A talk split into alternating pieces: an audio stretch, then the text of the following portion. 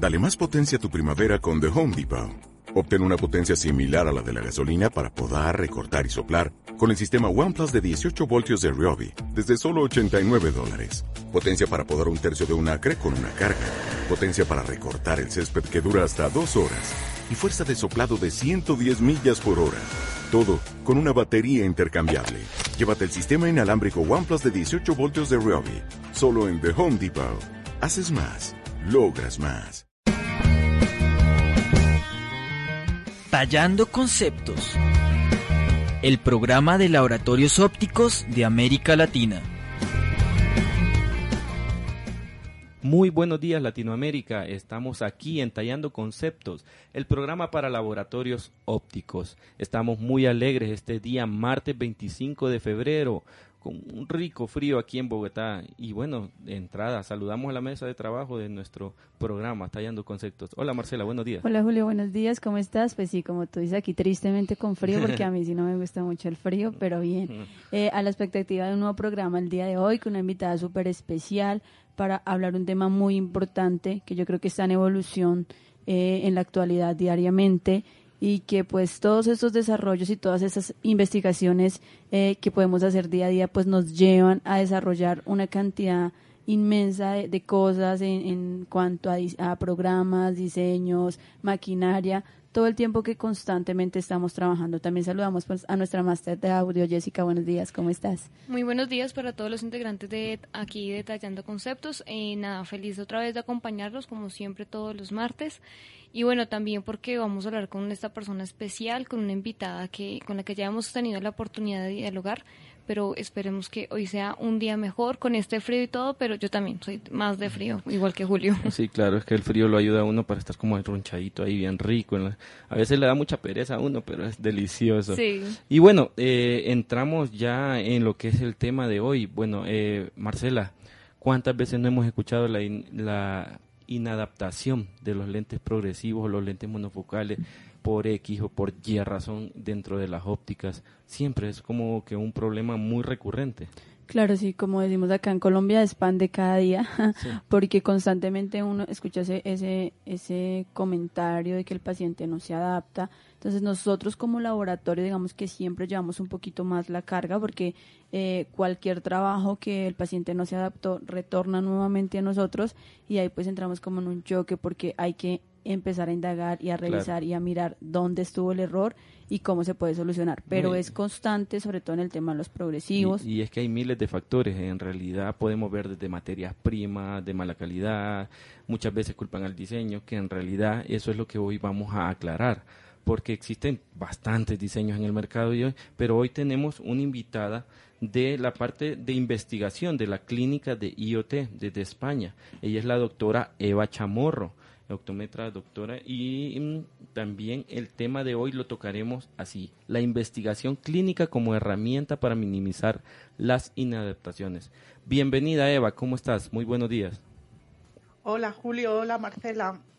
Muchas gracias por la invitación a vuestro programa. Eh, espero resolver dudas y que hablemos tranquilamente sobre cómo podemos evitar las inadaptaciones eh, gracias a la investigación clínica. Claro que sí, doctora. Bueno, doctora, como siempre, cuéntanos un poquito más, más de ti, eh, a qué te dedicas, cuándo llevas en el gremio, qué haces en tu tiempo libre. Ah.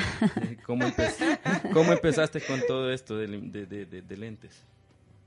Bueno, eh, realmente yo empecé, eh, hice el grado de en óptica aquí en Madrid, en la Universidad Complutense, y bueno, estuve un tiempo trabajando en óptica eh, pues atendiendo pacientes eh, y ahí pues me di cuenta realmente de los problemas de inadaptación. Posteriormente di un salto y eh, me dediqué más a la investigación. Hice mi doctorado y actualmente estoy trabajando como directora de, de investigación clínica en IoT, en una empresa bueno que seguramente vosotros la conoceréis muy bien, que es una empresa dedicada al diseño de lentes y a y a ofrecer todo tipo de servicios relacionados con la fabricación eh, de lentes. Eva, antes de tu presentación nosotros estamos hablando mucho de esto, es el caso típico de las inadaptaciones con los pacientes. ¿Cuántas veces te tocó eso cuando tú eh, realizabas consulta en aquellos tiempos cuando venías empezando? ¿Sí fue un dolor de cabeza? Bueno, también la tecnología no había avanzado tanto. ¿Por qué se daban estos tipos de inadaptaciones de, de los lentes progresivos? Bueno, sí que es verdad que, me, que cuando estaba en, la óptica eh, me encontré con algunas causas de inadaptaciones, eh, pero he de decir que la mayoría de las veces era por un problema que, pues, o que yo misma o que alguno de mis compañeros mm. cometía a la hora de hacer el, dispensado de las lentes, lo que es, pues, desde la graduación, eh, selección de la montura, selección de las lentes, eh, las explicaciones al paciente. De hecho, si nos referimos a un estudio que se realizó en Reino Unido en el año 2010, este estudio básicamente lo que hacía era eh, revisar cuál eran las causas de inadaptaciones en lentes en eh, más de 3.000 pacientes. Eh, eran 11 optometristas en total y van viendo eh, cuáles eran las causas. Bueno, pues es sorprendente, pero realmente el porcentaje de inadaptaciones fue solo del 1,8%. y y si nos fijaba, y si veíamos un poco más en detalle cuáles eran las causas de las inadaptaciones, en el 61% de los casos eran errores en la prescripción. Entonces, bueno, esto lleva un poco a pensar de que existen un montón de causas eh, que pueden afectar a que una persona no se adapte, pero muchas veces haciendo un protocolo correcto, revisando todo, el, porcentaje de inadaptaciones es mínimo. Mm, Vea, pues, pues porque constantemente, aunque, aunque bueno, en cierto modo sí tiene razón, porque pues tampoco es que todo el tiempo tenga uno, uno inconveniente. Lo que pasa es que hay factores y por lo general siempre pasa con ese tipo de lentes que son los más costosos, que algo pasa y preciso es el paciente que no, que no se adapta. Bueno, doctora Eva, cuéntanos un poquito qué hace el Departamento de Investigación de la Clínica IOTEP. Eh, sí, bueno, nosotros somos un equipo que está formado en, en su mayor parte por optometristas. Eh, todos los optometristas del departamento tienen el máster de posgrado y algunas personas el doctorado. Y básicamente nosotros a lo que nos dedicamos es a diseñar nuevos productos y a validarlos mediante estudios clínicos. Eh, en este sentido, el optometrista tiene un papel muy importante porque al final el propio optometrista que está haciendo el diseño de los productos es el que recoge el feedback de los pacientes y eh, ese feedback lo aplica en la creación de nuevos diseños. Es como si fuera un proceso clínico que el propio optometrista va aprendiendo del propio paciente para crear nuevas lentes. Podríamos verlo como que un laboratorio donde están utilizando ratoncitos. sí, bueno, es algo, es algo similar. Al final, em, de lo que se trata es utilizar a los pacientes para que nos den sus, sus, impresiones con la lente, pero eh, eh, para hacer esto, eh, para determinar cómo, cómo funciona una lente, eh, hay que registrar, por un lado, el feedback subjetivo, es decir, las impresiones que tiene la persona, y luego nosotros también utilizamos otro tipo de variables, creando test visuales, en los que el paciente pues tiene que hacer una serie de tareas y vamos viendo cómo funcionan las, las lentes. Entonces, sí me surge una duda muy grande con respecto a esto y creo que me la aclare. Pues si ustedes están haciendo este muestreo y ya que sus diseños de IoT se manejan en toda Latinoamérica, porque lo sabemos, eh, ¿qué tanta cantidad de personas, eh, en qué cantidad de personas realizan este tipo de muestreo? Porque para globalizarlo a nivel de, de toda Latinoamérica y de Europa, tiene que ser una muestra, creo, un tanto sustancial, grande. A ver, eh, todo depende del, objetivo del estudio. Eh, nosotros lo que hacemos es un estudio piloto para determinar el tamaño de la muestra necesario para eh, validar nuestros objetivos. Como norma general, el tamaño muestral que necesitamos es de unas 30 personas, pero si realizamos subgrupos de pacientes necesitamos ampliar la muestra y hay estudios que llegan incluso a los 100 pacientes. esto es para validar nuestras hipótesis. Luego, eh, para, por ejemplo, para lanzar un producto, no es que tengamos que hacer un único estudio con 30 pacientes, sino que a lo mejor para lanzar un producto al mercado tenemos que hacer varios ensayos clínicos con muestras diferentes de pacientes para, para validar nuestras teorías. Claro, para allá iba mi pregunta un poco, digamos, ustedes hacen un diseño, eh, lo estudian primero y ahí sí lo lanzan o en su defecto esperan cierto porcentaje de personas y si digamos eh, la similitud o la adaptación que tienen los, los, los pacientes del muestreo se adaptan, ahí sí lo, lo lanzan y más o menos con qué promedio de personas que tú ya digas, bueno, ya estas personas eh, se adaptaron bien al, al, diseño o al producto y ya podemos hacer el lanzamiento o cómo es todo ese proceso para, digamos, lanzar un diseño nuevo. Sí, bueno, a ver, no se trata tanto de, de, ver el número de personas que pueden llevar la lente, porque hoy en día con las nuevas tecnologías eh, cualquier lente va a funcionar bien. Pero nosotros lo que tenemos que demostrar es que las lentes que se sacan son mejores para un cierto tipo de actividades que otro tipo de lente que, como referencia. Es por ello que siempre que hacemos los ensayos siempre son comparativos. Tenemos una lente control de referencia y luego tenemos la nueva lente creada. Y entonces en cada estudio pues vamos a fijar un objetivo. Eh, lo que siempre se busca es que el número de personas inadaptadas sea mínimo, y mínimo me refiero a menos de un 5% de, de mm, inadaptaciones. Mm. Si vemos que en un estudio hay más de este 5%, mm, es, eh, algo se está haciendo mal. O, bien no se está tomando bien los parámetros, o, algo, algo no está funcionando.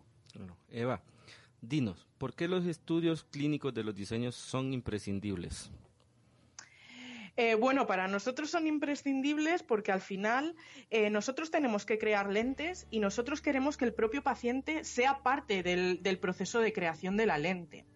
Eh, se pueden hacer análisis teóricos, saber cómo es la superficie de una lente, pero al final el paciente es el que tiene la, la, mm. última palabra.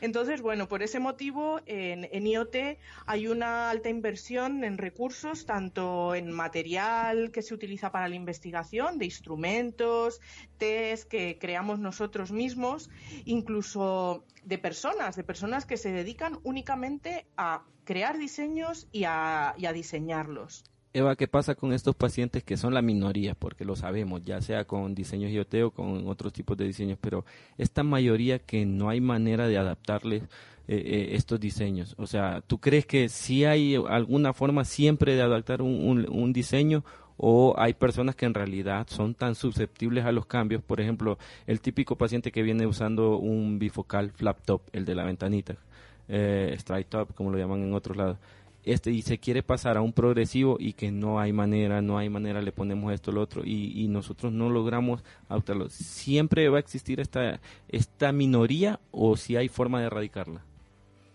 A ver, eh, yo pienso que siempre eh, con una buena adaptación es posible que una persona termine utilizando o adaptándose a un progresivo. Pero es verdad que hay que valorar qué supone eh, para el paciente ese proceso de adaptación. O sea, ahora mismo me estoy imaginando al a la típica persona mayor que lleva toda su vida utilizando una lente bifocal, mm. que con movilidad reducida, que no ha perdido un poco sus habilidades, ¿no? Una persona mayor, pues probablemente esta persona se adapte con el tiempo al uso de lentes progresivas, pero ahí hay que valorar si merece la pena mm, hacerle pasar a la persona por ese proceso de adaptación. Porque igual nosotros acá, eh, por lo general, recomendamos eso, no hacer ese cambio tan, brusco, ¿sí? Aparte porque también han desarrollado, se han desarrollado diseños como digamos tipo de lentes bifocales que tienen estéticamente los mismos digamos el mismo segmento que un progresivo sí entonces pues me imagino que también se ha desarrollado ese tipo de diseños para que sea un poquito más fácil sin que el cambio sea tan brusco para el paciente porque finalmente como dice Eva un paciente ya adulto mayor que lleva mucho tiempo utilizando un tipo de de, lente, no se puede tampoco hacer un cambio tan tan radical. Eva, tan eh, sí, Eva me va a ayudar en eso. Existen diseños, por ejemplo, que lo sabemos, que tienen un corredor corto y una visión cercana una campana, eh, de visión cercana muy amplia. Este tipo de diseños sí en realidad ayudan porque comercialmente eso es lo que nos venden. Nos dicen, no, es que mire, si usted viene usando bifocal flap top con este progresivo, como es un corredor tan corto, casi el cambio, el cambio va a ser inmediato de visión lejana a visión cercana y como tiene una campana grande, también va a tener casi el mismo. ¿E-, ¿Es cierto esta teoría? Bueno, yo eso no lo he, no lo he estudiado y no lo sabría validar. y yo creo que va a depender un poco de cada persona, porque el cambio del bifocal al progresivo no solo es por el cambio en la zona de cerca, sino también estás induciendo un astigmatismo lateral que está produciendo distorsiones. Entonces, eh, hay que valorar, un, dependiendo de la persona, eh, hay que valorar si pesa más esas distorsiones laterales o un campo mejor o peor en cerca. Imagínate, como qué buenos vendedores somos. Claro, sí, un poquito sí.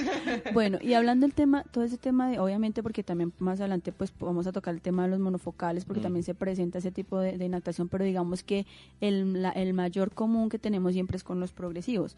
¿Trabajan ustedes, digamos, como un tipo de diseño similar en cuanto a todos los, los progresivos? Porque como hay tanto, tanto, tanto diseño, entonces llegan a la óptica y uno antes, pues, digamos, trabajaba con ciertas marcas que ya sabía el paciente qué venía utilizando. Entonces se ha presentado mucho ese tema de que ahora no sabe uno que no puede reconocer muchas veces fácilmente qué diseño de progresivo viene utilizando el paciente. Y entonces ahí también eso genera un, problemas de adaptación porque de pronto el, el, diseño que viene utilizando no se parece. ¿Estudian ustedes, digamos, de que los diseños sean muy similares o son totalmente diferentes? A ver, en el, en el catálogo de IoT hay todo tipo de productos con todo tipo de características. Sí que es verdad que dependiendo del proveedor, eh, sobre todo las grandes marcas, eh, ellos suelen tener una filosofía en la que, bueno, pues normalmente los diseños que son de fabricantes asiáticos tienden a elegir diseños muy suaves, con corredores eh, muy largos y, mm, también muy amplios. Por la anatomía, por, la anatomía de los ojos de, de los asiáticos, ¿verdad? Mm, no, lo tengo claro si es un tema de anatomía de los ojos o un poco la filosofía de diseño que se tiene. ¿Vale? normalmente en Asia, como, como, os decía, se tiende a elegir diseños más suaves, con astigmatismos laterales más eh, reducidos, pero luego los campos visuales no son tan amplios. Sin embargo, en lentes eh, de fabricación europea, de los, las grandes marcas, se tiende a, hacer eh, justo lo contrario. Son diseños un poquito más duros, los campos visuales son más amplios y más nítidos y, bueno, tienen unas características diferentes. Nosotros como IoT eh, lo que hacemos, bueno, al ser una, una, empresa independiente y en la que trabajamos para todo tipo de países, tenemos todo tipo de productos. Entonces, luego ya es el cliente final el que decide qué producto quiere utilizar. Bueno, ya que estamos hablando de Europa, Asia, Latinoamérica, de todo lado, del tingo al tango, ¿cuál es el objetivo de los estudios clínicos que realizan en tu empresa y para qué sirven? Bueno, en primer lugar, eh, para validar nuestros propios productos, eh, pero luego también eh, el objetivo de nuestros estudios clínicos es testear ideas disruptivas o un poco diferentes eh, para sacar nuevos productos. Un ejemplo puede ser, eh, no sé si conocen la lente InMotion, que es una lente para conducción nocturna y que se nos ocurría, pues eh, normalmente por la noche, pues hay muchas personas que desarrollan una miopía nocturna. Y se nos ocurrió, pues que por qué no hacer una lente que compensara parcialmente esa miopía añadiendo pues un poquito de potencia negativa, no muy grande, y que ayudara al paciente a mejorar su visión por la noche. Otra, otro ejemplo, eh, pues una lente, la que eh, una lente progresiva, concretamente nosotros nuestro nombre de producto es la lente Steady, que presenta un equivalente esférico eh, nulo en la periferia de la lente en comparación con las lentes habituales que presentan potencia positiva. Se nos ocurren cosas y las vamos testeando. Eh, es cierto que muchas veces pues son ideas que finalmente no se pueden llevar a la, a la práctica, pues bien porque no funcionan bien o, porque no el producto no, no, se puede mm, distribuir. Eh, pero es un poco el objetivo. Al final nosotros lo que hacemos es investigación y lo que necesitamos es pues investigar y muchas veces de nuestros eh, de los errores o de las lentes que nos salen bien aprendemos y nos sirven para mejorar y sacar eh, diseños diferentes. De tu respuesta puedo decir que no podemos simplificar entonces en, un solo objetivo, porque son diferentes estudios, o sea, cada cosa que llega, el diario vivir, eh, o sea, es bastante, en realidad no es un solo objetivo, sino que son varios objetivos que van llegando eh, día a día. Sí, claro, claro. Pues mira, para que te hagas una idea, durante el año pasado eh, se realizaron más de 20 estudios, cada uno con sus hipótesis y sus objetivos. Claro, bastante. y tienen, digamos, ustedes más o menos un margen de error que de pronto ustedes tengan estipulado o bueno, que hayan identificado dentro del desarrollo de estos estudios, más o menos qué porcentaje de todos los, desarrollos que ustedes hacen eh, en cuanto a estos mostreos. Mm, no lo tenemos tan definido porque muchas veces eh, los estudios que realizamos no se basan en un producto, sino en valorar una característica o, por ejemplo, eh, un nuevo algoritmo de cálculo que mejora el, cálculo de la lente final. No se basa tanto en diseños concretos como en desarrollos. Entonces es muy difícil cuantificar el porcentaje de éxito de los estudios. Bueno, claro. ¿Y estos estudios ustedes dónde los realizan? ¿Directamente tienen ustedes un centro ahí de acopio donde lo hacen o también trabajan un poquito tercerizado con las demás tiendas o cadenas de ópticas que de pronto eh, pueden ayudarles a ustedes a identificar y a desarrollar estos, estos procesos? Eh, toda la parte de investigación eh, actualmente se está realizando aquí en Madrid, que tenemos pues un centro donde tenemos diferentes gabinetes donde realizamos distintas pruebas optométricas en eh, para distintas distancias. Concretamente tenemos una sala específica para evaluar la visión de lejos, otra para evaluar la visión de cerca y otra para la, visión intermedia. La parte experimental es necesario hacerlo aquí en las oficinas, en nuestro centro, porque los instrumentos que tenemos no son los habituales que se tienen en, una, en un centro óptico. Luego, por otro lado, eh, es importante que los estudios clínicos necesitamos una aprobación de un comité de ética que nos autorice a realizar el estudio. Al final estamos trabajando en persona, eh, con personas que están probando lentes que todavía no han salido al mercado. Entonces necesitamos pasar un, comité que nos autorice a hacer el estudio. Una vez que ya tenemos el producto validado por nuestra parte, es donde hacemos eh, ya se pone a la, a la, venta en centros y habitualmente se empieza con centros piloto eh, o, con laboratorios piloto que empiezan a probar la lente antes de su distribución a, general. Excelente, Eva. Bueno, Eva, ahorita nos dirigimos a una pequeña pausa musical dentro del programa aquí, tallando conceptos. Cuando retornemos, seguimos con este tema tan interesante de todo lo que es las inadaptaciones en los lentes y en los diseños.